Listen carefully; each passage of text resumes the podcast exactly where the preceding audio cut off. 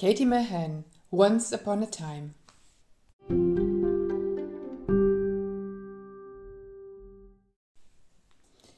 Die Pianistin Katie Mahan ist in Colorado geboren, doch ihr Herz schlägt für Salzburg. Schon als Kind lernte sie die Stadt kennen. Heute lebt sie nicht nur hier, sondern sie widmet auch ihr aktuelles Album Once Upon a Time der Stadt an der Salzach. Damals war es, als sie als Kind ihre Liebe zu Mozart und Liszt entdeckte. Natürlich spielt sie auch Bernstein, Gershwin, Chopin, Debussy und Beethoven mit Bravour. Junges Publikum führt sie mit Videos an klassische Musik heran. Mit der aktuellen CD kehrt sie jedoch in ihre eigene Kindheit zurück.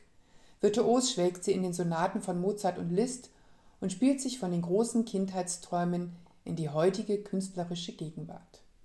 Katie Mahan, Once Upon a Time mit Werken von Wolfgang Amadeus Mozart und Franz Liszt. Steinbay Sons 2022